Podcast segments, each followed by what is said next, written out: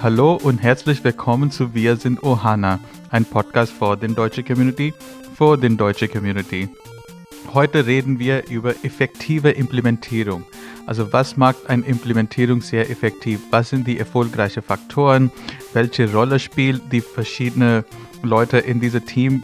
In meinem Wissen oder was ich in den letzten paar Jahren gesehen habe, die Offenheit von der Kunde, wo der Kunde erstmal akzeptiert, dass der nicht so viel Ahnung hat von Salesforce und sehr offen ist, vor zum beraten zu lassen und auch, dass wenn der Kunde hat irgendwie verstanden, okay, wie man ein Custom Field hinlegt oder wie man ein bisschen so Workflow ausbaut oder so, nicht sofort anfangen, alles selber zu machen. Und wenn der Kunde auch ein bisschen genaue Richtung hat, wo er hin will. Also muss nicht genau wissen, okay, das ist genau, was ich brauche, das ist die beste Kunde, wenn die wissen genau, was die brauchen. Aber wenn der Kunde nicht weiß, aber zumindest eine Ahnung hat, welche Richtung ich gehen will, das hilft euch mir als Berater auch sehr viel, weil dann kann ich sagen, okay, da gehen wir hin. Und um dieses Thema heute zu diskutieren, mit mir sind wieder Christian von München. Servus. Sandor wieder von München. Hallo. Caro von Prag. Hi. Und Daniel von Frankfurt. Hallo. So, ich bin sehr gespannt auf heutige Thema, weil wir vier Berater sind sozusagen in diese und ein ISV. Und was macht eine Implementierung erfolgreich für ISV, ist anders als was für uns als Berater das macht. So, würde, wollen, wollen wir erstmal von der Beratungsseite anfangen und dann kommen wir zu den ISVs. Mhm. So, Caro, du hast gerade eine neue Firma gegründet. Congratulations. Danke. Und du war auch früher auf die Kundenseite, du warst sehr lang auf die Kundenseite. So, was würdest du sagen, wenn du einen Implementierungspartner hast wie Daniel? Was sind die Faktoren, wo du sagst, okay, das ist diese Checklist und auf diese Checklist, wenn die Punkte aufgehackt sind, dann ist eine Implementierung von mir erfolgreich? Mhm. Am Ende erfolgreich natürlich, wenn wir äh, mit den schönen Buzzwords in Time und in Budget äh, live gegangen sind und alle sind glücklich. Aber ähm, um eigentlich mal so ans Eingemachte zu kommen, das Wichtigste ist, wenn du schüttelst den Kopf. Ja, weil ich mir denke, sorry, dass ich sofort reingrätsche. wenn das Projekt in Time und im Budget abgeschlossen ist, dann ist für mich die Implementierung noch nicht erfolgreich das weiß ich erst mehrere Monate oder vielleicht viel, viel später down the road. Ja, du greifst das mir ja wirklich eine belastbare Implementierung gewesen. Ich stimme dir auch völlig zu. Das war ja auch nur mein Buzzword, ja. Und da hast du vollkommen recht. Ähm, das sagt natürlich am Ende des Tages nur an bestimmten Stellen etwas aus, nämlich bei den Menschen, die ähm, das Portemonnaie in der Hand halten, ja. Ähm, ob das jetzt irgendwie wirklich der Fall ist und ob die Menschen, äh, die das Projekt angefordert haben, damit auch glücklich sind, das steht auf einem anderen Blatt.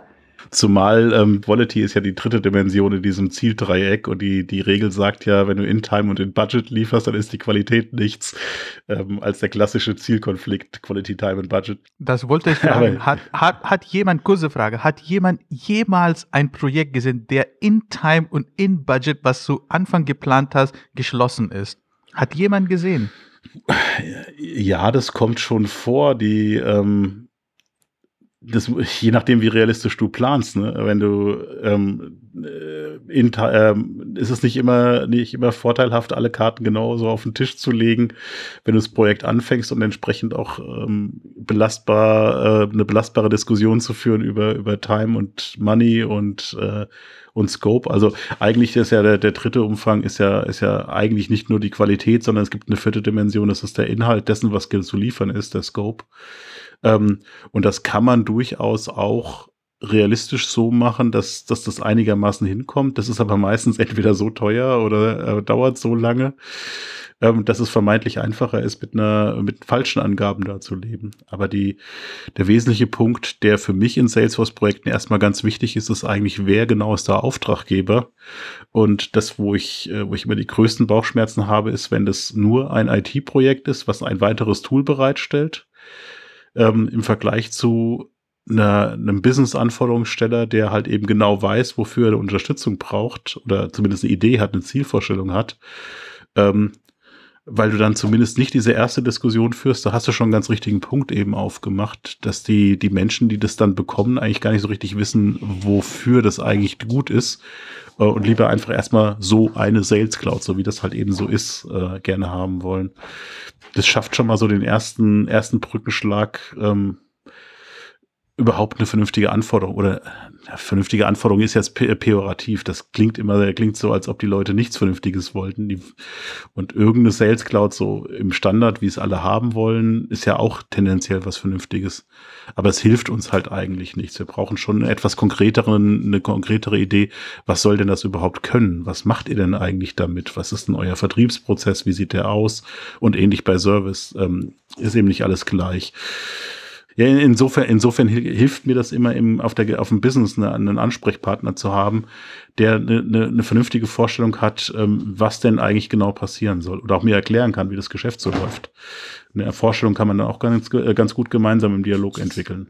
Mhm. Also bei, bei IT-Projekte bin ich auch ähm, absolut äh, gebrandmarkt im Sinne von, wenn es in der IT-Abteilung aufgehängt ist.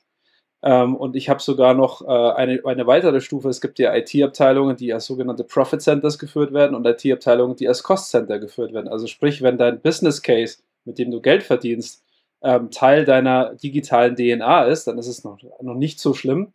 Wenn du aber tatsächlich als IT in einem Cost Center sitzt, das heißt, eigentlich wird die IT immer nur so als schwarzes Loch gesehen, wo die ganzen Gewinne von den Projektgruppen oder von den Firmen, die quasi das Geld ran schaffen, versenkt wird, dann hast du ganz andere Probleme, weil du dann tatsächlich, das habe ich tatsächlich am eigenen Leib miterlebt, gegen Ressentiments läufst, gegen die Leute, die sozusagen das nutzen wollen, weil die möchten eigentlich gar nichts Neues haben, weil die gar nicht verstehen, also in dem Projekt war es so, es muss nicht immer so sein, aber für mich war das ein ganz entscheidender Faktor. Das habe ich erst überhaupt nicht verstanden, warum da, warum das nicht so flutscht, in Anführungsstriche, sondern es war einfach, ähm, die IT-Abteilung und die Fachabteilung, die waren einfach auf Kriegsfuß miteinander gestanden.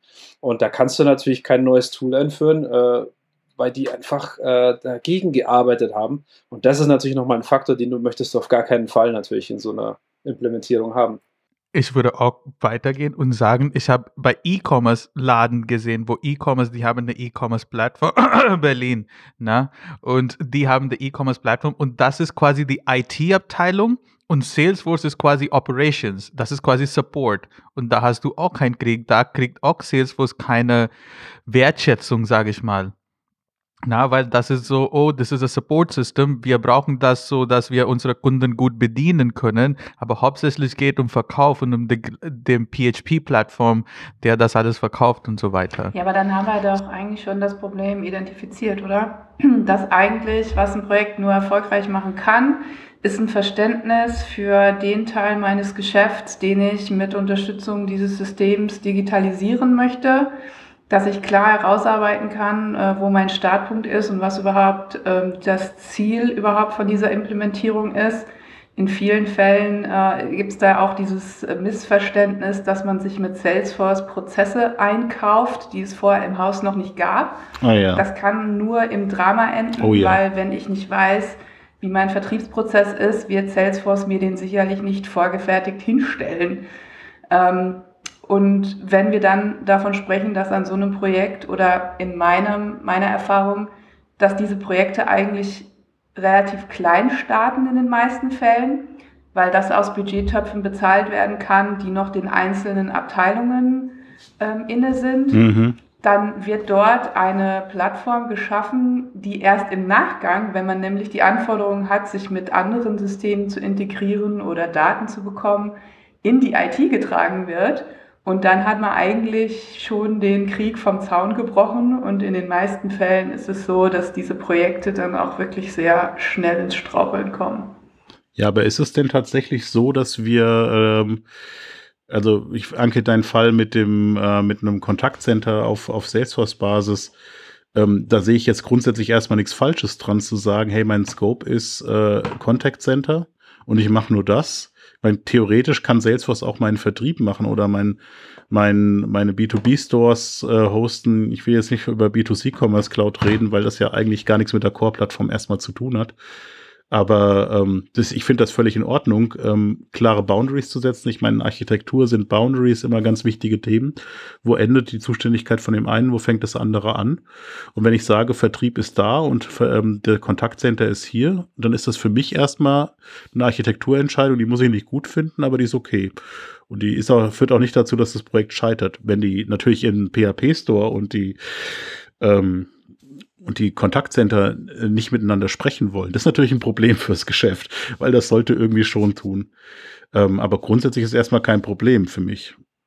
Also ich glaube, in meinen Augen hat das besser funktioniert, wenn die alles insgesamt ein IT-Abteilung oder System gesehen haben. Mhm. Dieser Kontaktcenter hier zu sagen, also du verkaufst und dann du bedienst Leute mit dem Salesforce, aber wenn die Leute nicht die richtigen Cases finden oder die Cases landen irgendwo und die Kunde ist nicht bedient, das auch trifft dein Laden, oder? Mhm, ja, klar. Und deswegen sage ich, und das war so, Salesforce war ein Support-System und das habe ich gesagt, weil Christian gemeinte, diese IT-Abteilung und ich meinte, Salesforce landet mehr oder minder, also wenn wir von Mittelstand, Firma hier reden, von Pharmaceutical oder so, dann Salesforce landet in die IT-System. Aber ich wollte sagen, auch in der E-Commerce-Plattform, was auch eine IT-Company ist, na, vor dem auch IT-Department war so, okay, hier ist der, der E-Commerce-Plattform, das ist das, unser Herz. Und, und, und alles, was anders ist, ist Business Operations. Und das ist, das ist Salesforce und das ist die Billing-Software und alles. Und ich glaube, auch als Erfolgfaktor, man muss das alles eins sehen. Also klar, da gibt es andere Sachen, aber wie du sagst, wenn der Salesforce nicht gut mit dem Backend reden kann, dann haben wir auch alles verloren. So to say. Und das wollte ich sagen. Ich will auch, ich habe noch eine andere Frage, aber ich wollte mit, vielleicht, Sandor, willst du ein bisschen über die ISV sagen? Wie, was ist eine Erfolge, was bedeutet Erfolg von der ISV, eine erfolgreiche Implementierung von ISV? Ich hatte mich eigentlich gefreut, heute hauptsächlich mal zuzuhören äh, und äh, von der Projekterfahrung zu lernen, weil es keine ähm, pauschale Antwort auf deine Frage geben kann, weil das einfach sehr stark davon abhängt, äh, was du für ein Produkt quasi auf die App Exchange gepackt hast. Beispiel, äh, du hast eine SMS-App gemacht, die irgendwie SMS verschickt. Okay, das hat einen sehr klaren Scope das ist ein One-Click-Install, da muss es halt konfigurieren. Dann ist die Frage, wie gut sind da Dokumentation oder wie gut werde ich abgeholt von der App. Aber du würdest wahrscheinlich nie von einem größeren Implementierungsprojekt reden. Und da gibt es natürlich auch, ähm, vor kurzem gab es ja noch Salesforce CPQ als App Exchange Lösung. Ähm, das kriegst du ohne Fachmann nicht implementiert. Das heißt, da wirst du auf jeden Fall ein Implementationsprojekt starten. Ähm, wir selbst sind jetzt eher, also können beides, wir können Teil eines Projektes sein, ähm, wir können ähm, aber genauso gut auch ähm, Self-Service unterwegs sein und du kannst es selbst stemmen, wenn du das möchtest. Ähm, und ansonsten sind wir jetzt auch tatsächlich reiner ISV, das heißt, wir implementieren eigentlich überhaupt nicht. Ähm, insofern äh, kann ich mich zu den einzelnen Erfolgsfaktoren gar nicht äh, äußern, außer das, was schon gesagt wurde, ja, bitte kennt euch aus mit dem, was euch, was ihr da implementiert. Ja, ähm, das ist, ist halt dann wichtig an der Stelle.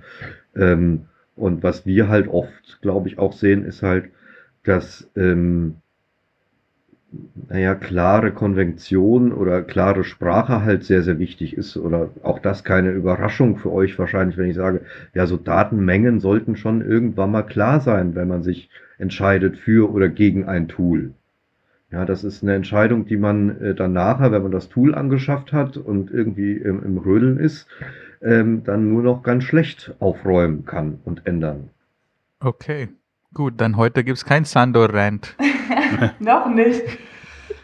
Noch nicht. Noch nicht, wir wissen ja, das nicht. Ja, okay, mal gucken, was also, kommt. Also ich wette ein Zehner, der kommt. Ah, okay. sch sch sch schauen wir mal, wir müssen ihn ja irgendwie anstochern, dass die, dass man irgendwo ein, äh, eine, eine Quote-Vollkatastrophe erlebt. Äh, ich hätte jetzt bei einer CPQ-Vollkatastrophe gesagt und hätte dann wahrscheinlich den Zornes, äh, den Zornes äh, äh, Ranch schon, schon ausgelöst.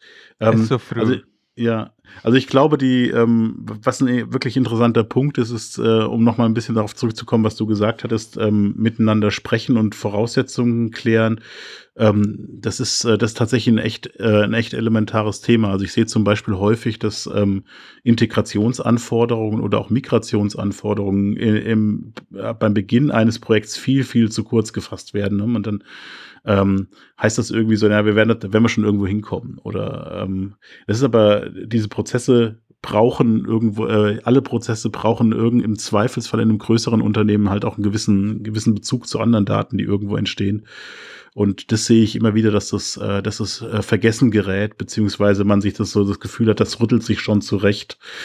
Ähm, oder halt eben auch, also ich meine, als Partner macht man da ja auch immer schnell Fehler und sagt, ja komm, diese paar Sachen, die du irgendwo in einem anderen System liegen hast, die kriegen wir schon rüber und dann, dann sitzt du dann da mit dem Klump aus von vor 30 Jahren ähm, und musst mal gucken, wie du das dann wirklich rüberkriegst und wieder zusammengebaut bekommst. Ähm, also diese Sachen werden, glaube ich, einfach immer viel, äh, viel zu klein gehalten in, in so einer Planung. Ähm, aber tatsächlich der soziale Faktor, dass die Abteilungen miteinander sprechen wollen und Bock drauf haben, miteinander ein Projekt zu machen, das ist, ist schon auch ein ganz entscheidender Punkt. Ähm, auf der anderen Seite, wenn, wenn du jetzt sagst, die, die, äh, die Cases gehen irgendwo hin oder bleiben liegen, ja, Moment, also dann hast du in der Service Cloud Implementierung was falsch gemacht, wenn Cases liegen bleiben oder falsch geroutet werden, weil das ist ja genau die Idee von der Service Cloud, dass nichts liegen bleibt und äh, ähm, man Hinweise bekommt, wenn das Zeug zu lange liegt und so.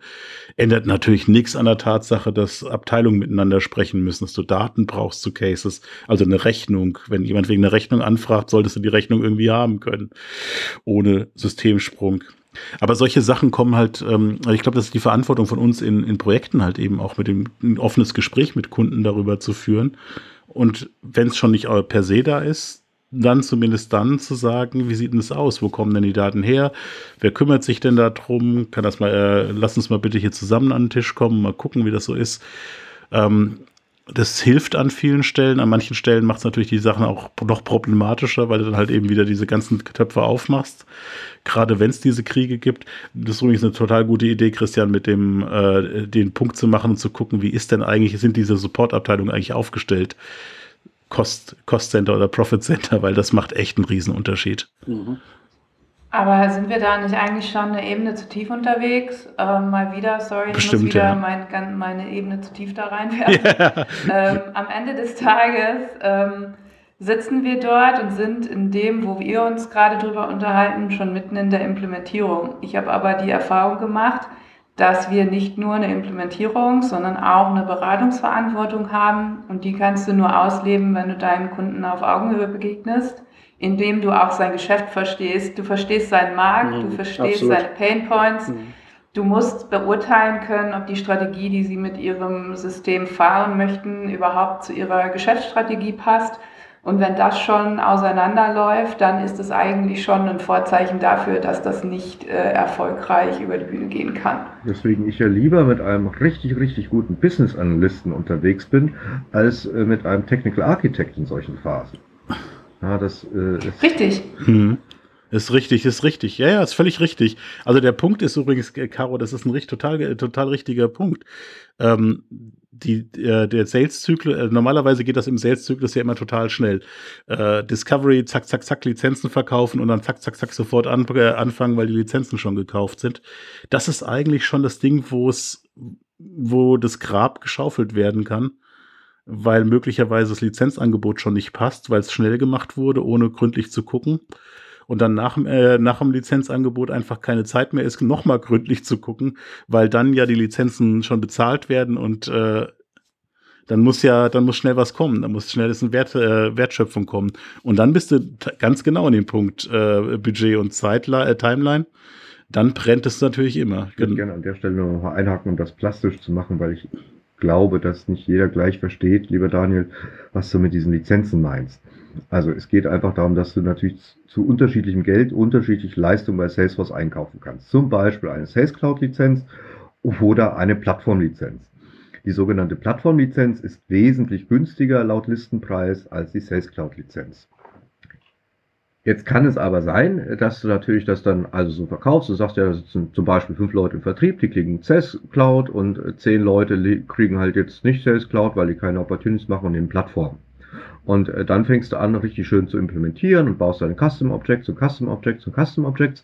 Und dann kriegst du dann irgendwann mal nach ein paar Monaten eine freundliche E-Mail von Salesforce, die dir mitteilt, dass du die rechtlichen Rahmenbedingungen deines Vertrages ein bisschen gedehnt hast, indem du nämlich zum Beispiel mehr als die erlaubten zehn sind oder ja, ich glaube zehn Custom Objects, die normalerweise bei einer Plattformlizenz dabei sind, eben aufgebraucht hast. Das ist kein hartes Limit, das ist ein weiches oder vertragliches Limit, aber Salesforce äh, trackt auch dieses. Ähm, und schwupps äh, wirst du eventuell äh, gefordert, eben weil du das nicht wegmachen kannst und schon im laufenden Betrieb bist, mal kurz die Plattformlizenzen auf die nächsthöhere Stufe zu heben, was halt dann ein immenser äh, Kostensprung ist.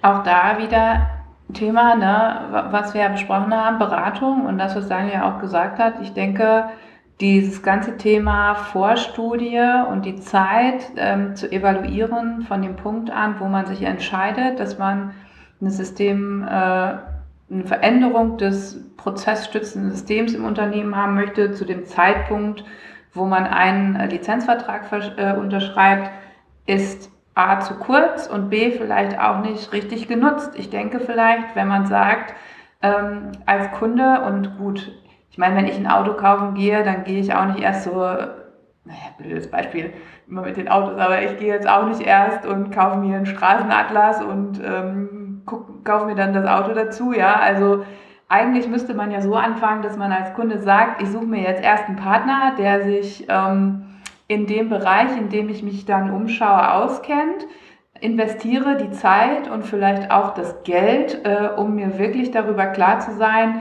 wie setze ich mein Projekt auf, welche Prozesse brauche ich. Ich trainiere diese Prozesse vielleicht schon vorab, dass ich sie tweaken kann. Ich mache, bereite das Change Management vor und schaue dann erst, welche Anforderungen ich an Lizenzen habe.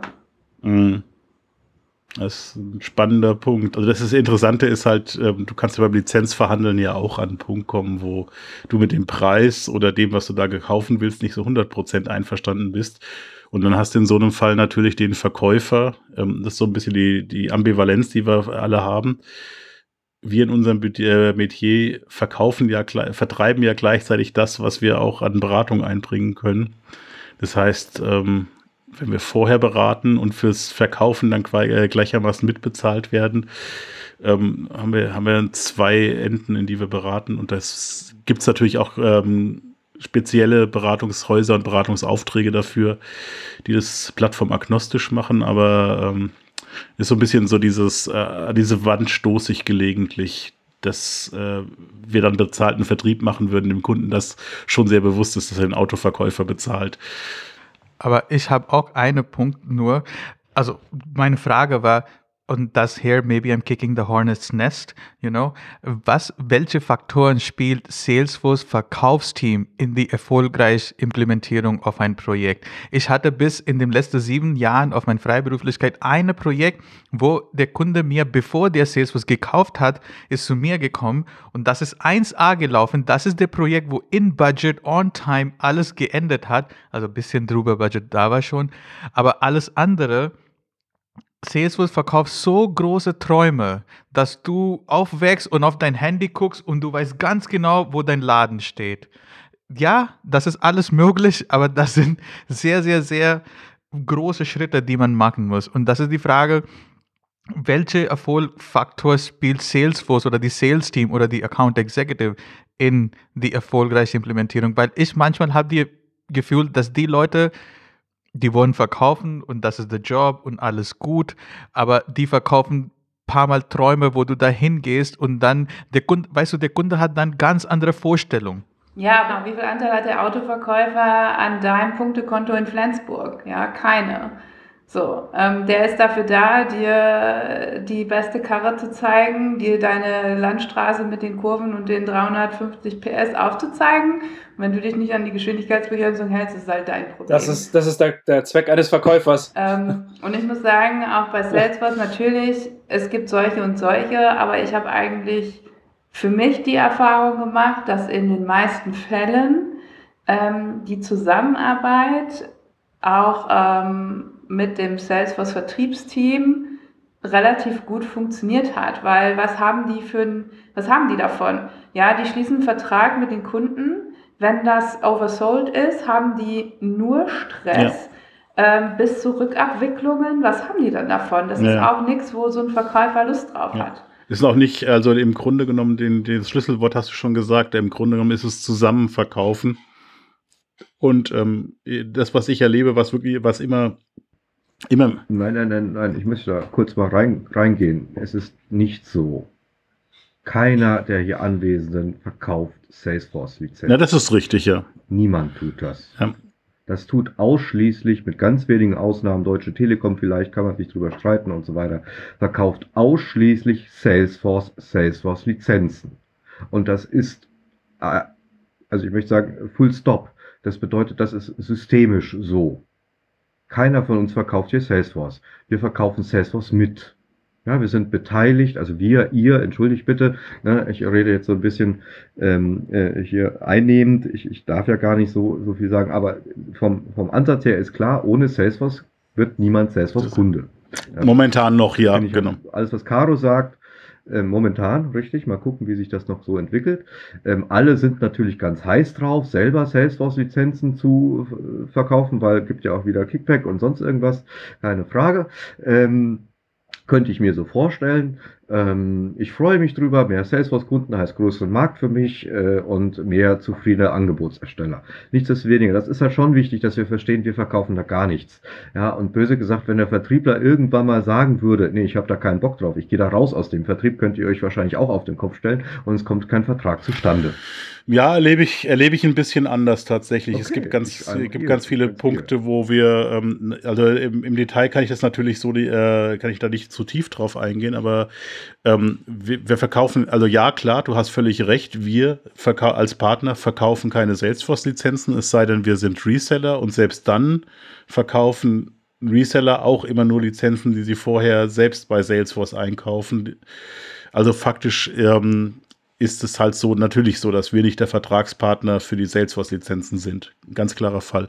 Aber wir haben natürlich einen erheblichen Einfluss darauf, äh, wie, der, wie so ein Geschäft läuft, also ob das überhaupt geschlossen wird. Wir sind einer, spielen eine relativ. Ja, das, das auf jeden Fall. Wir sind essentiell fürs Ökosystem. Genau, Partner genau. sind essentiell fürs Ökosystem. Aber mir ist halt trotzdem wichtig zu verstehen, genau.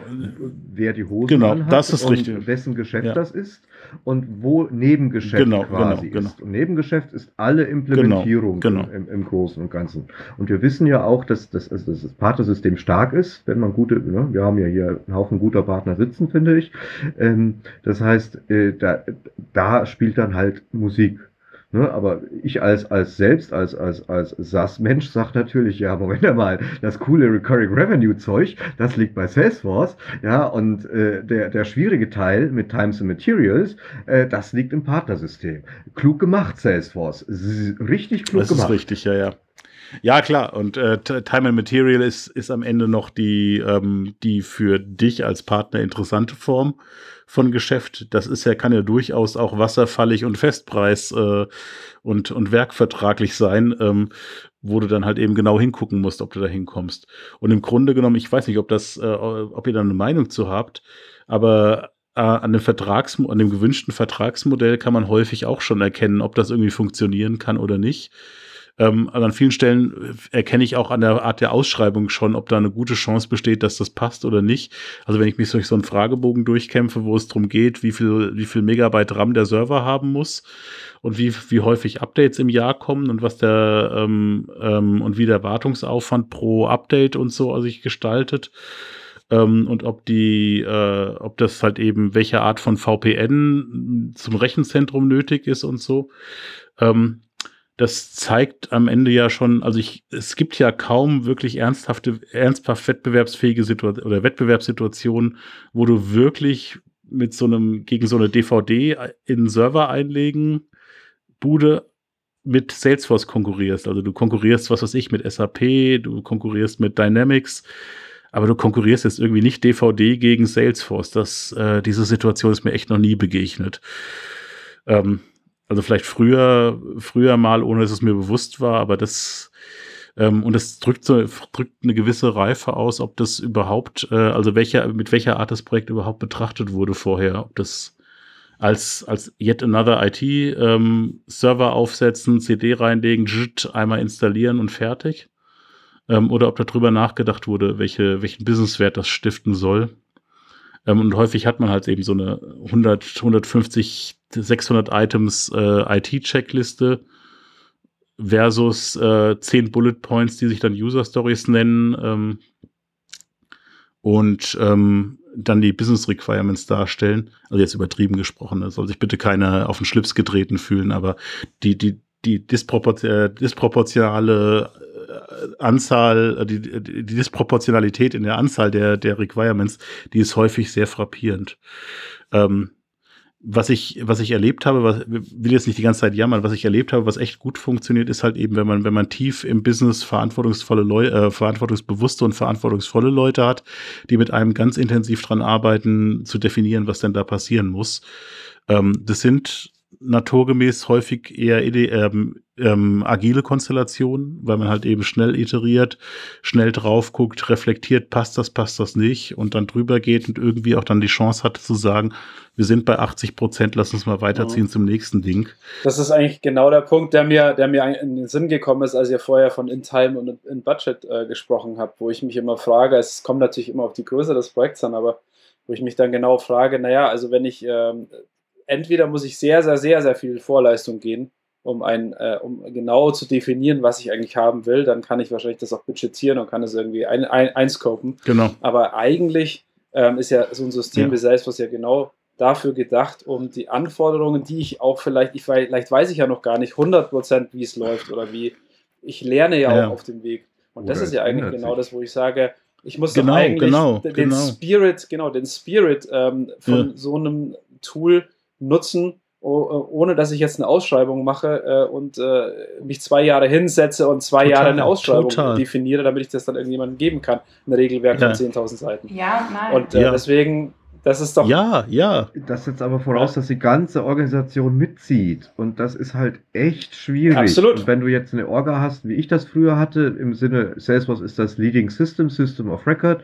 Und was in Salesforce passiert, ist Phase dann kannst du natürlich auch Change relativ schnell enacten. Wenn du halt aber ähm, unterwegs bist mit sehr vielen Systemen, sehr vielen Abteilungen, dann bist du schon allein mit Change Management und dem ganzen Abholen der Leute und auf, Aufgleisen der Menschen und alle sollen bitte in dieselbe Richtung gucken und dann äh, idealerweise Feedback laufen, damit das immer schneller rotiert und schneller rotiert und das, das ist halt finde ich, das ist die Königsdisziplin, wenn du das wirklich schaffst, auf großer Organisationsebene, also von Lieschen Müller bis äh, Vorstandsvorsitzende Dr. Henrietta Müller, ähm, alle mitholst und alle auf den Zug kriegst. Das hat dann auch nicht nur allein mit Salesforce zu tun, das ist einfach eine Leistung, finde ich. Aber das ist doch ein Faktor, das ist doch ein Faktor, den wir besprechen müssen.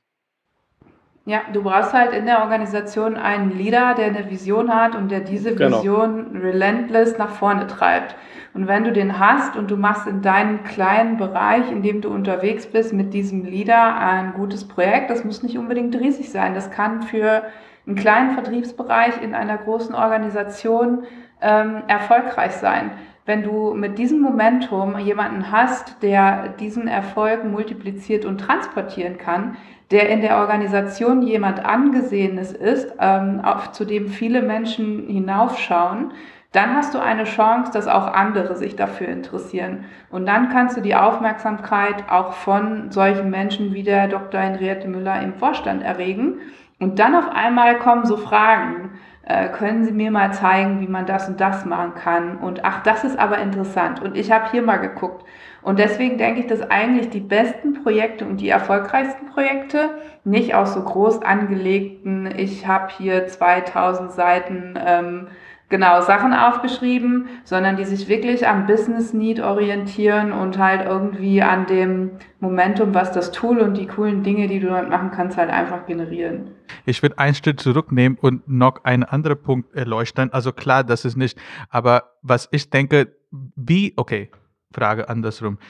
Wie wichtig ist die andere Mannschaft? Also wir arbeiten als Salesforce-Berater und auf die andere Seite steht auch eine Mannschaft. Was ist die perfekte Konstellation und so dass die Erfolg Projekt auch erfolgreich wird. Ne? Also die andere Seite stehen auch immer mindestens zwei Leute, ein Business Owner und ein Technikperson.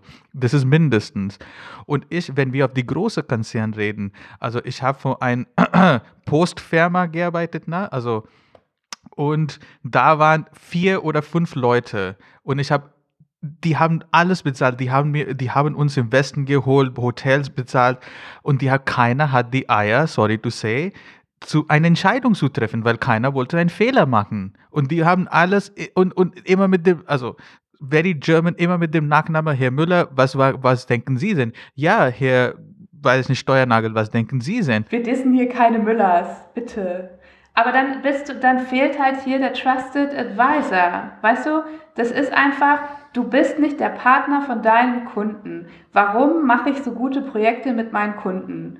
Weil die mir vertrauen. So, du gehst da rein, du verstehst deren Business, du bist die Person, die im Prinzip eine Beziehung mit diesen Menschen aufbaut, versteht, wo die herkommen. Wie kann ich diesen Menschen helfen, sie in ihrem ja, Job erfolgreich das ist mein zu Ziel. machen? Das ist mir scheißegal, ob da noch jemand meinen Namen kennt oder Nee, nee, nee. sonst irgendwas. Das ist mein Ziel Ich auch. habe diese Beziehung zu meinen Kunden. So. Und dann kannst du aber auch, und dann musst du liefern. Ja. Das sind ja immer zwei Seiten von einer Münze. Ja? Du musst jemanden haben, der dir vertraut. Du musst dann abliefern. Du musst auch vielleicht mal einstecken. Aber wenn du niemanden hast, der so auf dich setzt, wirst du niemals jemanden finden, der auch Entscheidungen trifft, die du vielleicht auch für dich und dein Business herbeiführen möchtest. Weil Ich glaube, das ist ganz spannend, weil im, im Salesforce-Sprech sind wir Partner. Ja, Im deutschen Sprech sind wir Dienstleister.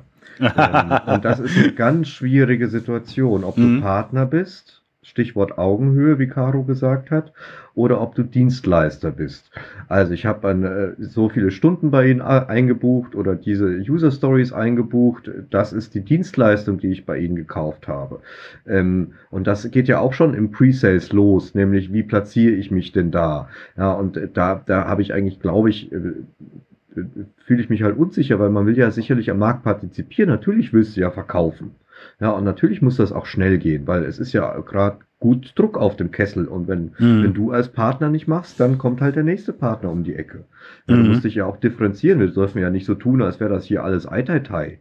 Ja, das, das ist es ja auch nicht. Oder die ja. Frequency zu dem Ähm, Kunden. Und da wird auf ganz verschiedene Partner geguckt. Also die, die, für mich, was sich rauskristallisiert, ist eine zentrale Frage. Wie finde ich als Partner die richtigen Kunden für mich? Mhm. Ja, das, das, das ist für mich, naja, erstmal überhaupt, wie discovere ich, was, was die richtigen Kunden für mich sind? Weil wenn ich dafür eine, eine Idee habe, ja, das Mhm. weiß, das ist die richtige Größe und das ist das Mindset Mhm. und, und so weiter, dann kann Mhm. ich da ja reingraben. Wenn ich nur nach Bestellliste, oh, das ist jetzt ein Manufacturing-Produkt, das ist ein klassisches Sales-Produkt, das ist ein äh, Projekt, Entschuldigung, ähm, Manufacturing-Projekt, das ist ein äh, äh, SaaS-Business-Projekt oder so, oder Pharma, ja, das sind alles so Kategorien. Aber ich glaube, wenn man sich halt die richtigen Kundengrößen, Menschen aussucht, dann, dann kriegst du das Momentum, von dem wir alle träumen und von dem auch Trailhead überall spricht. Ich meine, das ist ja auch wichtig zu verstehen. Es ist nicht neu, was wir hier erzählen. Das kann man alles eins zu eins auf Trailhead nachlesen. Da steht auch überall in großen Lettern, ohne Executive Business Buy-in, bitte nicht. Ja, mach das nicht. Ja, da brauchst mindestens einen mit einem auf C-Level, der mit dir das Ding treibt. Sonst ist es sehr wahrscheinlich nicht erfolgreich. Und das haben sie auch nicht erfunden, sondern kriegen das aus den Daten mit und aus der langen Erfahrung, die sie halt mit Salesforce-Projekten haben. Als Hersteller. Aber das, was, was du gerade gesagt hast, kenne deinen Kunden, das sollte doch eigentlich Ziel einer jeder Firma sein, dass man sich genau Gedanken darüber macht, wo sind meine Kunden und wie kann ich Mhm. mich denn mit meinen Kunden am besten sozusagen äh, differenzieren. Ja, nur ist es halt ein junger Markt, sag ich jetzt mal, und auch ein stark expandierender Markt. Ähm, und wir wissen auch, es ist ja auch ein konstanter Druck auf Partner, sich dem Innovations, ähm, der Innovationslawine Salesforce irgendwie anzupassen. Ja, ich meine, du kannst halt nicht sagen, ja, ich habe jetzt vor sechs Jahren mein letztes Service Cloud gemacht, seitdem habe ich keine Release Notes mehr gelesen äh, und äh, Field Service kenne ich nicht. Damit wirst du halt wahrscheinlich auch nicht äh, in den nächsten Ja, Deal ja. kommen. Und der, der Wunsch ist ja auch immer mehr, oder, oder gerade je, wenn jetzt, wo wir die, die erste, äh, die erste Welle von und oder die, Welle von Unternehmen durch haben, die aus Innovationsgründen ähm, sich re- auf Salesforce gesetzt haben, ähm, kommen wir auch immer wieder im, im Schlepptau dessen oder jetzt so in der zweiten, dritten Welle kommen jetzt halt auch Leute auf zu Salesforce, die einfach das auch gerne haben wollen und aber keine genaue Idee haben, sondern einfach erstmal so, so quasi das Basis-Package kaufen wollen, so wie es ist. Und ihr wisst ja, viele Partner setzen da auch ganz gezielt drauf, einfach so Pre-Bundled Solutions zu machen, die einfach sagen, hier Sales, Salesforce für, für Sales, kriegst du hier einfach hingestellt, kostet dich 45 Tage oder was. Ähm, das ist ja, sind ja die Anfänge von Wiederholbarkeit von Recurring Revenue auf der Partnerseite. Und das ist, muss man ganz klar sagen, das ist ein gewisser Trend und damit verkaufst du ja auch, dass du eigentlich jemandem, der nicht genau weiß, was er will, einfach sagst, ich weiß schon, was du willst, nimm das erstmal und dann wirst du damit glücklich. Und dann musst du überlegen, wie du diese Kundenbeziehung aufbaust. Also ich glaube, dieser Punkt, dass man sich seine Kunden unbedingt aussucht, das ist mitunter gar nicht so das große Ziel, weil du kannst ja auch einfach sagen, ich stelle dir das Ding auf den Hof und fertig und dann ziehen wir weiter. Für uns ist einfach nur Neukundengeschäft ähm, wichtig. Wenn du dann sagst, ja gut, nimm hier das Ding da. Und ähm, das ist es dann für 40.000 Euro oder sowas, sagen wir mal.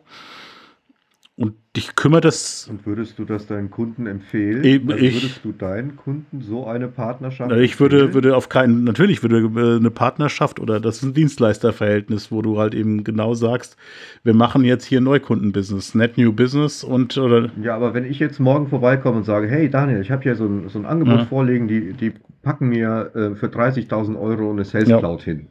Ja, äh, in so einem Ja, Standardsatz. Und damit kann ich Vertrieb steuern. Dann sagst du mir, ist das eine gute Idee oder sagst du mir, nee, lass die Finger davon? Ähm, äh, ich bin ein bisschen, bin, bin ein bisschen hin und her gerissen, weil, weil eigentlich äh, vers versuche ich auch drüber nachzudenken, wie so ein Einstiegsbundle aussehen soll, äh, was, man- was man braucht, um, also ich weiß, dass die meisten Leute, also ich, diese Leute, die Caro beschrieben hat, die will ich mir ja eigentlich gerne erschließen. Ich will im Projekt jemanden sehen, der drüber nachdenkt und dann Lust drauf dran gewinnt, ähm, irgendwie Ideen zu entwickeln. Und da habe ich es natürlich viel einfacher, wenn ich dem vorher schon mal so ein fertiges Ding in die Hand drücke und dann mit ihm weitermachen kann. Also insofern hilft auch mir und meinem Ansatz das ganz gut. Ähm, aber wenn du, wenn du jetzt, wenn du jetzt herkommst und sagst hier, was hältst du davon? 30.000 Euro, Salesforce steht dann, ähm, kann ich dir natürlich relativ genau sagen, wo die, wo die Defizite von so einem Ansatz sind, weil das kann natürlich so nicht funktionieren. Also du musst da überlegen, es wird immer ein Türöffner sein. Ja, aber dann müssen wir uns entscheiden. Hm, Das ist richtig, ja. Ne, müssen wir uns entscheiden, wollen wir das Geld und die Zeit in die Hand nehmen und Mhm. wollen wir uns wie in so einer richtigen Beziehung kennenlernen und schön essen gehen und keine Ahnung was? Oder wollen wir uns den ganzen Scheiß sparen und sagen, ähm, jetzt geht's hier ans Eingemachte und dann. Gleich in die Kiste. Genau, danke. ich dachte, ich jetzt. Jetzt, jetzt Aber- mir mal erklären, weil, was welcher Approach ist. Das muss ich ja wohl nicht erklären, oder? Also ähm, im Prinzip. Deswegen, deswegen meine Frage, wie wichtig für die erfolgreiche, also wir reden die von erfolgreicher Implementierung, wie wichtig ist ein Partner oder auf die andere Seite eine Mannschaft zu haben, die auf die gleiche Klang oder die gleiche Frequency ist, wo du bist. Ja, also ich glaube, das ist auch doch- ein sehr wichtiger Ja, Faktor. das kannst du dir doch aber selber beantworten. Würdest du mit jemandem eine Beziehung eingehen, den du auf den Tod nicht leiden kannst, ja, oder mit dem du nichts gemeinsam Hm. hast? Das ist im Geschäft so, das ist im Privatleben Habe ich so. gekündigt, Ja. habe ich Siehst zweimal du? gekündigt. Und ich meine, das ist wichtig. You have to have the balls to walk away. Ja. Wenn du mit einem Kunden dich Mhm. triffst und das passt einfach nicht, dann muss man auch einfach mal nicht so geldgeil sein, sondern muss man sagen, ey, Ja, sorry, passt nicht, bitte, ich empfehle Ihnen jemand anders, der passt besser zu Ja. Ihnen. Ähm, Ja, das sind äh, auf dieser Dimension, auf dieser Skala gibt's ja noch ganz verschiedene. Also ich habe durchaus Kunden, mit denen, äh, mit denen ich äh, bis die Sonne wieder aufgegangen ist, Alkohol trinken kann. Ähm, und das auch Spaß macht und menschlich ganz gut passt. Und es gibt halt auch solche, die für immer Herr Stange und äh, Frau so und so sind. Ne? Ähm, also auch das, das muss nicht, das muss nicht so, so da- die, die, das muss keine Frequency sein, die irgendwie funktioniert. Also es gibt auch Leute, mit denen man einfach nur arbeitet. Ähm, auch unter den Arbeitskollegen übrigens. ja, Ähm, ähm, da reicht's aus, wenn man eine professionelle Beziehung zueinander hat. Ähm, das sollte aber jeder hinkriegen und dann die Leute, die keine professionelle Beziehung mit mir hinkriegen wollen, die sind halt dann tatsächlich genau das, was Caro sagt, wo ich sage, okay, das wird so nicht funktionieren, lass uns mal ehrlich sein, so kommen wir nicht ans Ziel. Ähm, Ich glaube immer noch, dass wir einfach über zwei unterschiedliche Unternehmensmodelle gerade sprechen, Ja, das kann- angefangen ja. haben zu sprechen. Ja. Nämlich das eine ist das Solution Selling, ähm, das, das dir, Daniel, vorschwebt. Nämlich Mhm. ich habe vorgefertigte Lösungen, ich suche Mhm. die passenden Kunden, die diese Probleme haben und die Mhm. mit dieser Lösung tatsächlich weiterkommen. Mhm. Fantastisch. Dann sell ich Solutions und habe ähm, in, der, in der weiten, das ist dann vielleicht so äh, da, wo wir dann äh, ähm, anfangen, Speichel zu lecken äh, oder so ähnlich. Ich glaube, das war das total falsche Bild, Entschuldigung. ähm, es geht auch darum, dass wir sagen, na gut, das ist halt dann äh, Solution, äh, Solution 1. Ja, dann haben wir aber noch Solution 2, 3, 4 und 5, die bauen alle aufeinander Mhm. auf. Das kann ich also nach und nach upsellen, der kann, Kunde kann damit weiter wachsen. Und ähm, äh, ich glaube, das eher klassische Geschäft wäre das eher so in Richtung Unternehmensberatung, das Ganze Mhm. auch mit aufzuziehen. Mhm. Ja, also auch die Business-Analyse vor Ort zu machen und Mhm. einzurechnen und einzupreisen und dann gemeinsam mit den richtigen Stakeholdern ähm, ein, eine Vision zu entwickeln und die nach und nach umzusetzen. Ja, und das sind einfach zwei komplett getrennte Bereiche, die eben auch unterschiedlich skalieren, behaupte ich jetzt mal. Also Caro, äh, ich glaube, deine Partner, dein, deine Partnerfirma hat äh, unter einem Dutzend Mitarbeiter beispielsweise. Ähm, das erlaubt dir so und so zu agieren. Jetzt hat, äh, glaube ich, Daniel eine Bude von 50 oder 100 äh, Mitarbeitern oder mehr. Ähm, die ein, einen gewissen Overhead im Sinne Kosten und so weiter haben. Das heißt, du musst ja bestimmte Margen oder bestimmte Beträge irgendwie erreichen übers Jahr, damit das Ding überhaupt stabil bleiben kann. Mhm. Genau. Ähm, und da, das finde ich auch eine super spannende Frage. Also, dass ihr aus der Partner-Business-Seite, weniger aus der Implementierungsseite, entschuldigt, meine lieben Kunden, äh, ähm, ist, ist genau so eine spannende Sache. Ich behaupte einfach, ab einer bestimmten Größe deiner Partnerbude kommst du in diese Solution-Denke, Mhm. weil alles andere ganz schwer zu managen Sehr ist. gut. Richtig. Aber dann möchte ich das nicht mehr machen, weißt du, weil dann ganz ehrlich, Verstehe wenn ich. das so ist, Ja. dann höre ich auf. Und das ganz, weil ich habe mein Business angefangen, weil es genau das nicht ist, was ich auf lange Zeit machen möchte. Ich weiß ja, man muss Cash generieren, jada, jada, jada, jeder muss leben, muss auch, wenn du x viele Angestellte hast, muss die auch alle bezahlen. Aber dieses Thema mit den Kunden eine Beziehung aufzubauen und erfolgreiche Projekte hinzustellen und die dann auch in einer Größe zu skalieren, dass wir halt nicht davon reden, dass ich davon, weiß ich nicht, 20, 30 Stück in der Woche machen muss. Das ist das Ziel und das muss funktionieren, weil ganz ehrlich, wenn nicht, dann sprechen wir uns in anderthalb Jahren wieder und dann, weiß ich nicht, werde ich Schriftsteller oder so.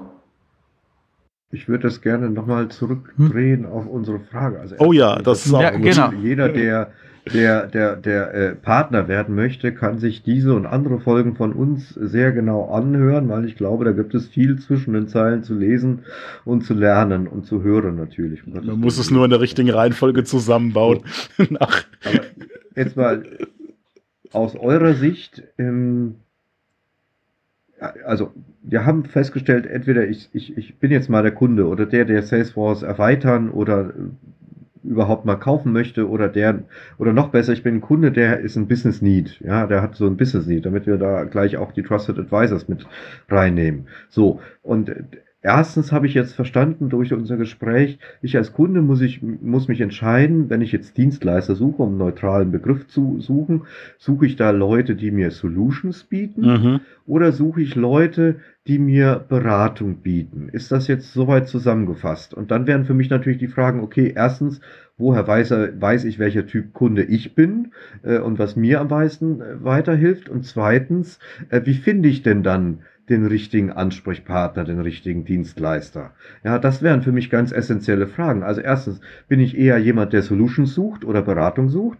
Und zweitens, wenn ich das entschieden habe, wie finde ich dann jemanden? Ich glaube, du suchst beides. Also keiner Kunde bis jetzt, dass ich gesehen habe, gesagt habe, okay, this is the solution, das ist the solution that I'm looking for. Also die Kunden sind immer zu mir gekommen, die haben gesagt, here is the, this is our business, also das ist unser Business oder Geschäft und wie umsetze ich jetzt in Salesforce. Und in meinem Fall, sorry, sorry, in meinem Fall als Freelancer, das hat passiert ich habe immer, was Sando auch gesagt hat, ich habe immer die Scheiße von den anderen Leuten bekommen, wo Implementierung, Partner oder je nachdem passiert. Ja, ich rede nicht, aber mir war so, die Leute haben der, also tatsächlich, die Leute haben verbrannt, also they got burned by the customer and then uh, by an implementation partner oder die große implementation partners und dann die sagen, okay, ich will ein, mit einem Freelancer arbeiten, der nah bei mir arbeitet, der integriert mit meinem Team und dann uns hilft. Und das hat häufig passiert, dass, dass die, die wollen nicht mit einem Partner zu gehen, mit drei verschiedenen Ansprechpartnern oder, oder, oder. Aber die Frage ist doch, was hätte die Implementierung erfolgreich gemacht, äh, bevor sozusagen das Kind in den Brunnen gefallen ist? Um das geht es ja eigentlich. Du musst doch überlegen, dass du ähm, auf dieser Basis halt überhaupt kein Neugeschäft siehst. Nee. Ähm, weil halt äh, niemand sagt, ich will Salesforce implementieren, können Sie mir einen Partner empfehlen? Ähm, Einmal hat passiert. Einmal hat passiert ja, in ja, Hamburg genau, Kitchen Advisor.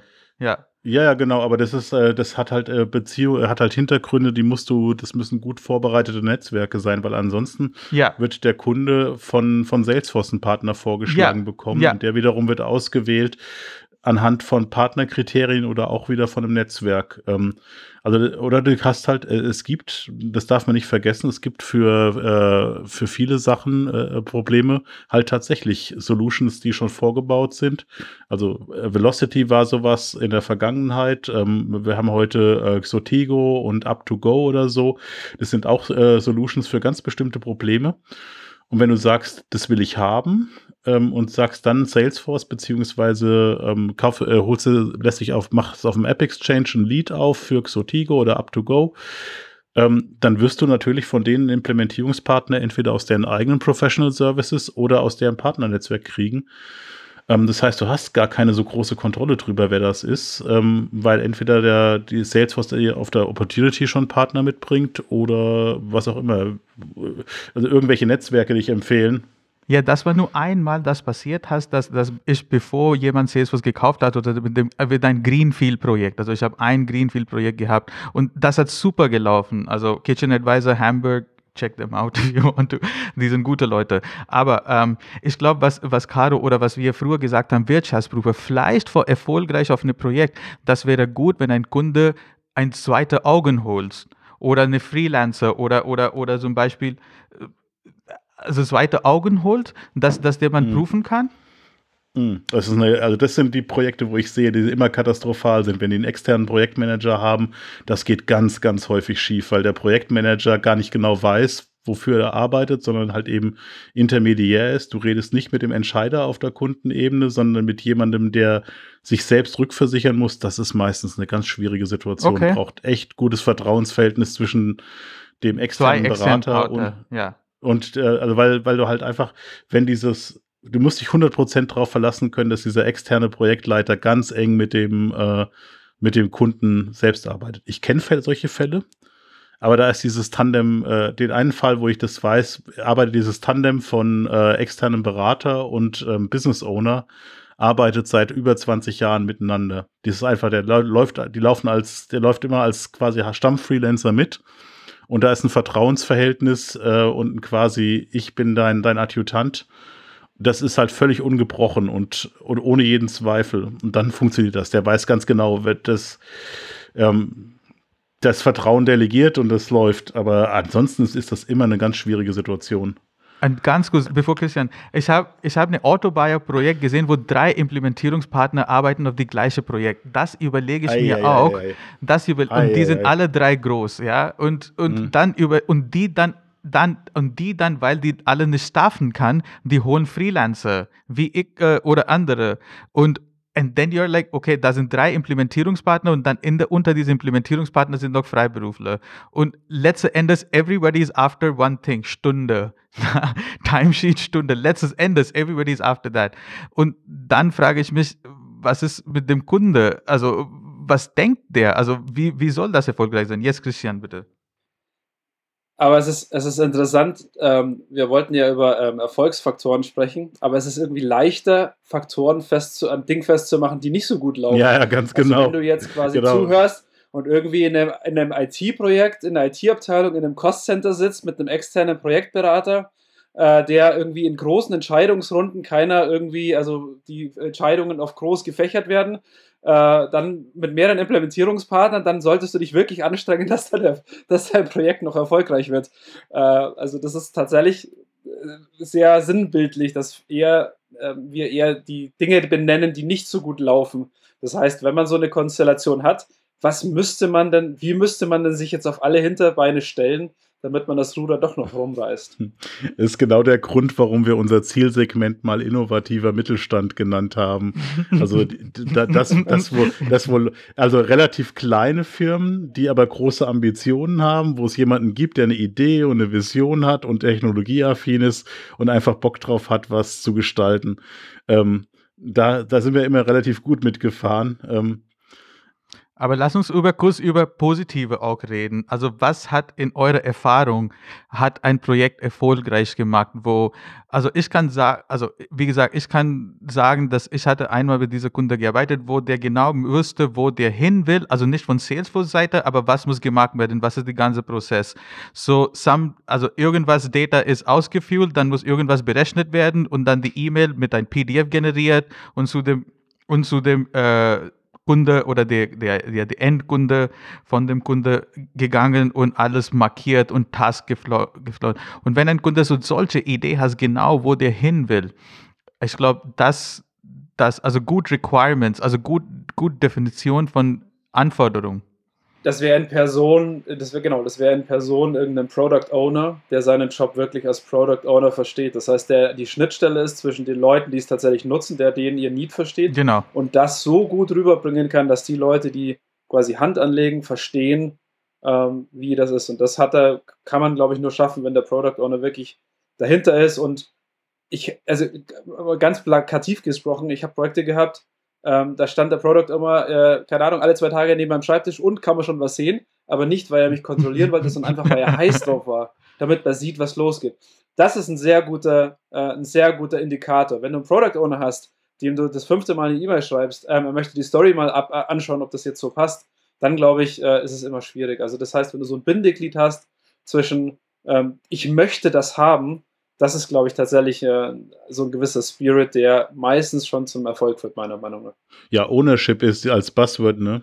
Das ist, äh, ja. klingt zwar lächerlich und albern, wenn man so sagt Ownership, weil das ist ja irgendwie bedeutet meistens alles oder nichts, aber das ist, das ist es schon. Also, aber auch auf unserer, auf unserer Seite als Partner. Ja, hoppala, da sagt er, Ownership kann alles oder nichts bedeuten, aber ist Ownership weswegen nicht das, weswegen ich eigentlich einen Haufen Geld in die Hand nehme, um es einem Implementierungspartner zu geben?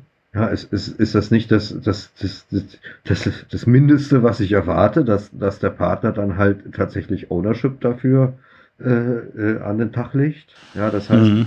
im Großen und Ganzen, ja, auch wenn ich schwächle, würde ich erwarten, da sind Taktiken und Strategien in diesen Tagessätzen dabei, die mein Projekt erfolgreich machen. Herrgott Sakrament, mhm. das kostet wirklich viel Geld. Mhm. Ja, da hast du nicht ganz unrecht. Also die, die Realität sieht natürlich ein bisschen anders aus, aber ähm, natürlich müsste man das ähm, für, für die Kosten von einem Projekt erwarten können, dass eben auch äh, so Kontingenzmechanismen dabei sind. Ähm, die Kontingenzmechanismen sind häufig halt einfach ein Riesenregister, wo man einfach ein Risiko, was man entdeckt hat, reinschreibt. Ähm, und dann ist es natürlich auch ein Versäumnis, wenn man damit äh, daran nicht arbeitet oder nicht herbeiführt, dass daran gearbeitet wird.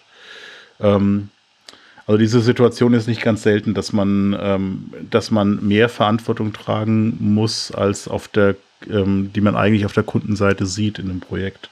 Zu einem gewissen, äh, zu gewissen Teil ist es, glaube ich, aber auch ganz äh, auch okay, weil man halt eben gibt ja auch tatsächlich diese Situation, wo du gar nicht genau weißt, wo du, wo du hin willst mit deiner Digitalisierungsstrategie und diese Hilfe halt eben deswegen einkaufst, weil du Hilfe brauchst. Ähm, und dann finde ich das auch ganz in Ordnung zu sagen, komm, ich zeig dir mal, was geht und ich äh, übernehme das mal und wenn du nicht weißt, wie du ein Backlog aufstellst oder was du, wie du Anforderungen beschreibst, dann zeige ich dir halt, wie wir das machen. Ähm, schau mal, ob wir das gemeinsam so hinkriegen, dich da aufzuschlauen. Müsste ich mit, mit Mitarbeitern ja auch machen. Aber Christian hat ja auch gefragt, was denn die Projekte jetzt irgendwie da noch erfolgreich gemacht hat. Ne? Und ich muss ganz ehrlich sagen, das ist meistens der Fall, wenn auf der Kundenseite jemand ist, der ein extrem gutes Verständnis von seinem Geschäft hat das und einfach richtig, darauf ja. vertraut, dass wir kommen, weil wir die Ahnung von der Lösung haben.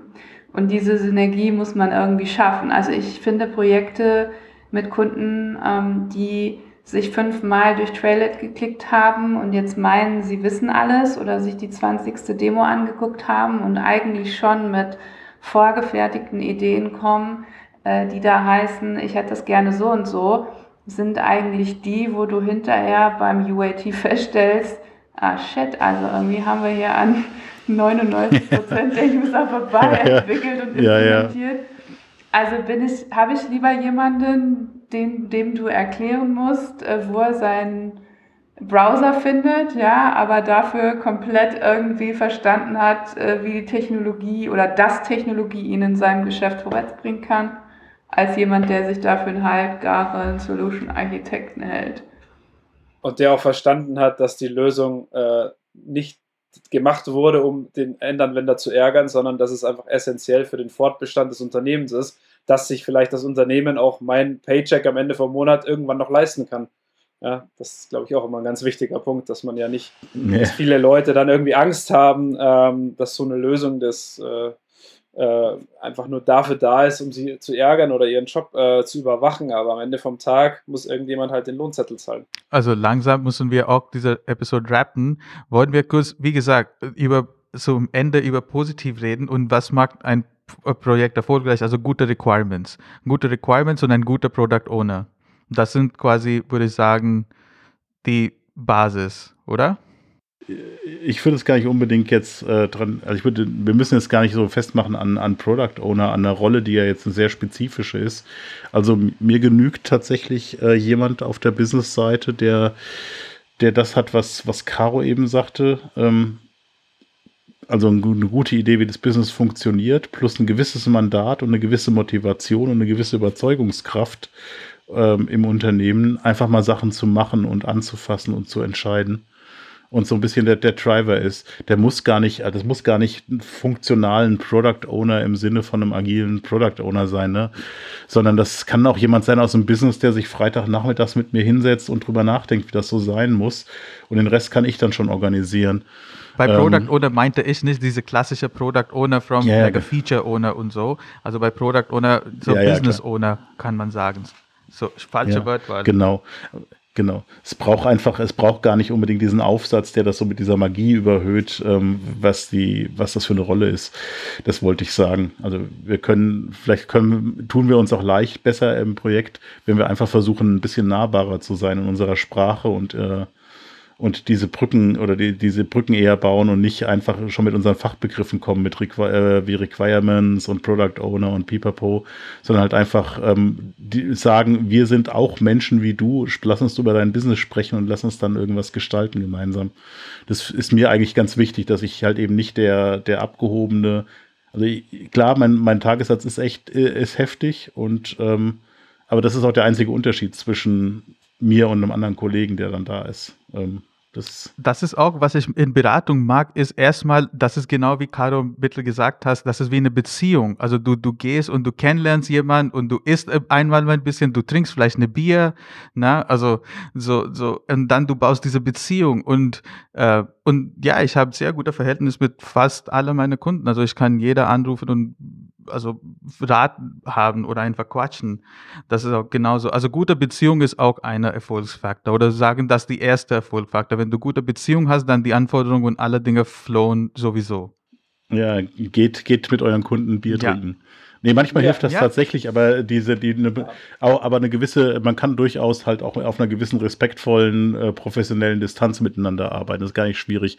Aber es ist halt eben diese, eine, eine, eine gesunde Beziehung zu haben, sei das respektvoll oder sei das distanziert ähm, sei das auf dem Bier, die, das ist immer wichtig, wenn man sich, äh, also Vertrauen, ein gewisses Vertrauen, dass man gegenseitig ans Ziel, äh, gemeinsam ins Ziel kommen will, das ist total wichtig. Man kann auch professionell saufen gehen, genau. wolltest du damit sagen, oder? Ja, ja, ja das, nee, nee, nee. Also ich wollte wollt tatsächlich was Ernstes sagen. Ich habe hab mich gerade, hab, wir haben gerade ein Projekt ongeboardet, was halt eben schon von vornherein unter einer großen, unter einem großen Druck ist.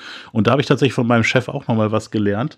Ähm, der hatte, hat einfach, ähm, wo wir festgestellt haben, das kann so irgendwie nicht funktionieren funktionieren.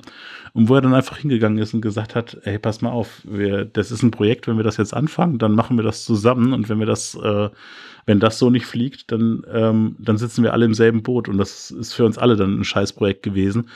Ähm, also wir müssen gemeinsam alle die Karten auf den Tisch legen, die Agenda auf den Tisch legen und uns die Augen gucken, ob das überhaupt funktionieren kann, was wir davor haben. Und stellt sich raus, der Timeline, die wir da eigentlich auf dem Plan stehen hatten, der traute keiner so richtig. Und in Wirklichkeit gibt es noch eine zweite Timeline, die durchaus mehr Zeit vorsieht. Ähm, und die zweite Timeline, die macht es dann auch möglich, ins Ziel zu kommen. Ähm, das ist eine Lektion, die ich auch äh, da nochmal gelernt habe, dass man halt eben nicht, nicht sich hinsetzt und schimpft, hey, hey, was stellen die sich vor, was sind denn das für Idioten, sondern einfach miteinander relativ transparent ist und ehrlich sagt, Leute, das ist knapp, das kann so eigentlich nichts werden. Und ihr wisst genau, das ist nicht wir, die, die alleine scheitern mit dem Projekt, sondern wenn das nichts wird, dann scheitern wir alle zusammen. Habt ihr auch nichts gewonnen. Und dann, ähm, und das hat die Grundlage gelegt, dass man da echt nochmal ganz ernsthaft und, äh, über die Timeline geredet hat und die Erfolgschancen wesentlich erhöht hat. Ja. Also Transparenz und Ehrlichkeit ist, glaube ich, auch ja, ein ganz wichtiger ja, Faktor. Ja, ja, das habe ich auch später gelernt und in meinen Augen Projekt habe ich zu den Kunden gesagt, hey, wenn wir das tun, was wir jetzt tun, dann, dann, dann haben wir einfach Scheiße. Und, und, äh, und da, das bedeutet, ich brauche ein bisschen mehr Zeit oder wir brauchen ein bisschen mehr Zeit. Und dann haben wir der Kunde gesagt, ja, okay. Und dann haben wir jetzt mehr Zeit bekommen. Und das hat geholfen. Also Ehrlichkeit, oder du, nur diesen Mut zu haben, diese deutsche Mut zu haben, zu dem Kunde sagen, hey, I think this is not gonna work out. You know? Und einfach und, und auch gute dann Hintergründe geben. Also, you know, why this is happened. Das, dann musst du wissen, okay, was ist das? Also auch ähm, du rechtfertigen, das okay, wie und was hat falsch gelaufen. Und auch von, von meiner Seite auch, ich habe nie ein Shame zu sehen, sorry, ich habe einen Fehler gemacht, ich bin ein Mensch. Also, also wenn dann schief gelaufen ist, you know, und dann einfach zu akzeptieren. Also ich bin auch kein Mensch, ich lerne und Salesforce ist fucking groß, ey. Der gibt so viel manchmal, wo du, wo du manchmal die Ecke nicht weißt. Also na, und, und auch diese, diese, diese Angst nicht haben, dass ich die Kunde verliere. Mhm. Das hat aber eine zweite Seite auch noch. Also wenn du sagst, ähm, hier äh, tut mir leid, die Idee, was du vorhast, das wird so nicht funktionieren, das wird nicht gut. Und dann gibt es aber auch die Situation, wo derjenige, dem du das sagst, dir sagt, ähm, hey Ankit, ich weiß, aber ich habe keine andere Wahl. Wir müssen das jetzt erstmal scheiße machen. Ja. Ähm, diesen, diese Momente gibt es im Projekt ja, auch ja. immer, wo du dich, dich, bewusst entscheiden musst, technische Schulden aufzubauen, um das wieder mit dem distanzerzeugenden Fachbegriff zu sagen, oder halt einfach mal Bullshit machen musst. Und wo du halt, ähm, und das ist ein Moment, den, den fand ich, den musste ich sehr, sehr hart lernen, das zu akzeptieren und zu sagen, okay, habe ich verstanden, ich, wir ziehen das jetzt gemeinsam durch auf einem Weg, den ich scheiße finde und von dem ich weiß, dass er falsch ist. Aber es gibt halt gerade keinen anderen aus politischen Gründen, aus operativen Gründen, was auch immer. Das war für mich sehr, sehr schwer zu lernen und ich, äh, die Erfolgschancen sind aber größer geworden, nachdem ich auch gelernt habe, dass ich mich auch manchmal zurücknehmen muss und kleiner fahren muss oder auch einmal Schrott. Also ich kann auch Schrott so gut machen wie möglich. Ähm, wohl wissend, dass das nicht der richtige Weg ist. Genau, und da danke ich mein erster, erster Chef, der hat mir gesagt, whatever is not documented is not done. Wenn ich sowas mache, dann mache ich ein nice E-Mail, also ganz nice, und ich schreibe, hey, das habe ich geproposed, this is what I proposed, und wenn wir diese Implementierung machen, dann so und so wird passieren, und das, das sind die Möglichkeiten, aber wir gehen damit mit. Und du schreibst diese E-Mail und meistens keiner liest diese E-Mail, aber wenn später irgendwann die Finger an dir kommen und das ist zu mir gekommen, gekommen. Dann habe ich gesagt, hey, please check the email, we talked about it.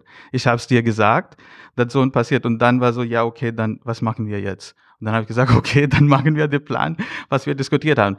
Am Ende des Tages, äh, als mein Fazit möchte ich dazu eigentlich nur sagen, ähm, erfolgreiche Projekte äh, verlangen auch einen gewissen persönlichen Einsatz. Mhm. Das mhm. heißt, mhm. ähm, in 99,9 Prozent der Fälle kann man die Extrameile gehen und kann noch was rausreißen. Und das soll sich jetzt auch nicht so anhören, als würden wir uns die ganze Zeit nur über katastrophale Zustände beschweren. Nee.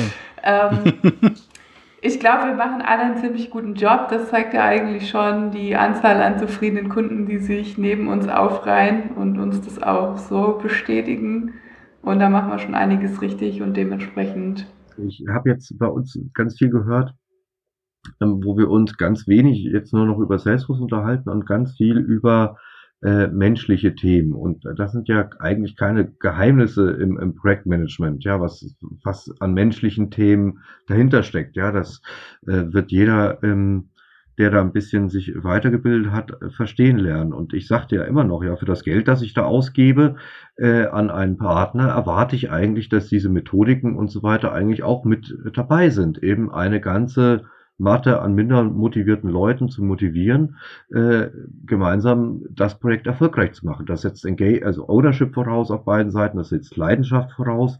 Und was ich mich halt frage bei diesen Tagessätzen und dem Versprechen von Salesforce ist dann, ja, ähm, eigentlich ist doch die Idee von Salesforce, dass wir ganz wenig Zeit mit der Technologie verbringen, weil so viel schon da ist und so schnell gebaut werden kann und dafür viel mehr Zeit haben für eben genau diese People äh, menschlichen Themen, also Business-Analyse, mit den Leuten sprechen, Vertrauensverhältnisse aufbauen, realistische Ziele erarbeiten, Politik von äh, wirklichen Sachen äh, trennen lernen, die äh, das Unternehmen weiterbringen.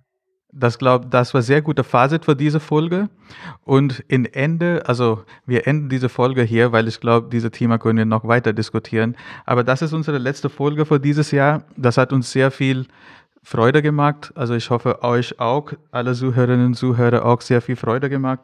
Ähm, ja, wir vielleicht dann die nächste, nächstes Mal, wenn Sie von uns hören, ist nächstes Jahr in Januar, hoffentlich. No promises, aber versuchen wir erst. Und damit wünsche ich euch alle frohes Weihnachten und ein gutes Rutsch in dem neuen Jahr. Ich weiß nicht, wenn man das hört, aber ja, soweit sind wir jetzt. Und ja, dann gebe ich die Bühne zu anderen, ob Sie was sagen wollen? Ich bin immer wieder schockiert, wenn man anfängt, ein frohes neues Jahr und frohe Weihnachten zu wünschen.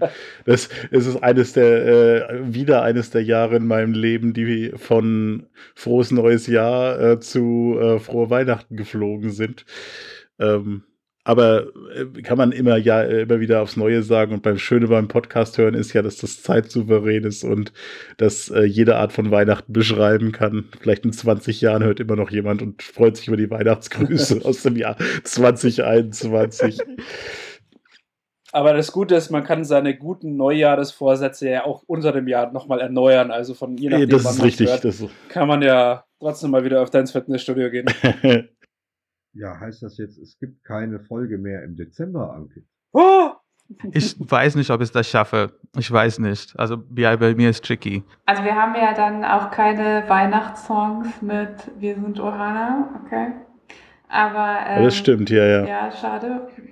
Aber ich kann trotzdem ähm, sagen, Weihnachten hat Einzug erhalten, schöne Feiertage. Ich habe meine Karten, Weihnachtskarten hier liegen. Wer eine möchte, kann mir seine Adresse schicken weil ich schreibe tatsächlich per Hand. Oh, und das, ähm, ist, das ist natürlich mal eine Innovation. Wir, wir machen hier Marketing äh, indem wir eine Customer Data Plattform etablieren, äh, und zwar eine analoge. Äh, ja, weißt du, wie werft, die, werft eure Adresse zu Caro und dann gibt es eine physische Postkarte ja, weißt du, aus unserer, Market, ist, unserer äh, Marketing-Automatisierung. Das ist doch, ah, ist das schön. Off-Plattform-Marketing Automation. Eine richtige Karte in der Hand hält, nein. Und außerdem ist ja. schon der erste Advent bald, ja, also frohe mhm. zwei Tage. Und du brauchst keinen Consent dafür. Du brauchst und außerdem hat es mich total gefreut, wenn wir keine Folge machen, mit euch dieses Jahr zu verbringen, weil es Wahnsinn, wie schnell das vorbeigegangen ist. Wir sind mit dem nächsten Mal Podcast haben wir das erste Jahr voll. Das heißt, wir freuen uns über, über Hörerfeedback. Wir freuen uns über Fragen, vielleicht auch Fragen, die wir, über die wir noch gar nicht nachgedacht haben.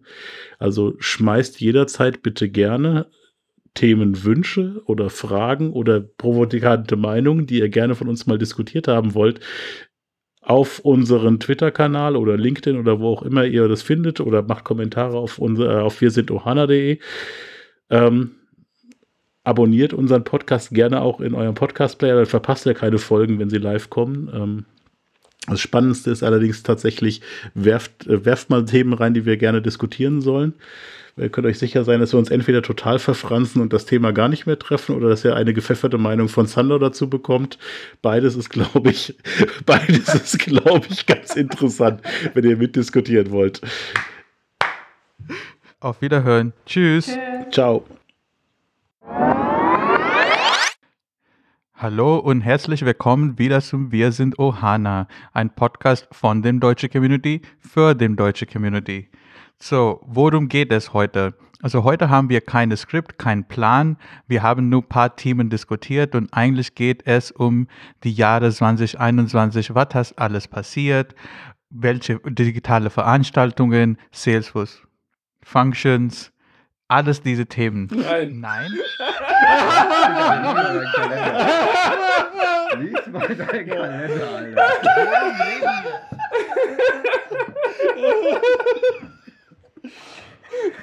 Ja, Wir haben nicht nur kein Skript, sondern auch unterschiedliche Themen am Start. Das ist lustig. aber dafür, da, dafür, dafür hat es bisher ganz Ey. gut geklappt. Hallo zusammen. Ui, das ist ja ein neues Hintergrundbildchen. Wo hockert er? Ich hocke unten bei uns in der Bar, weil mein äh, Büro ist ja jetzt mit meinem Neffen belegt. Ja, ja, ich habe auch kurz mal unten in der Bar. Alter, wenn ich runter in der Keller gehe, treffe ich vielleicht auch Waschmaschinen. Oder. Ich sitze mal kurz unten in der Bar. Ja, alles klar. Ja, siehst du Ja, da mal. könnt, hier könnt ihr Nice. auch Vorlieb nehmen, wenn ihr in München seid. Da können wir hier äh, die Sau rauslassen.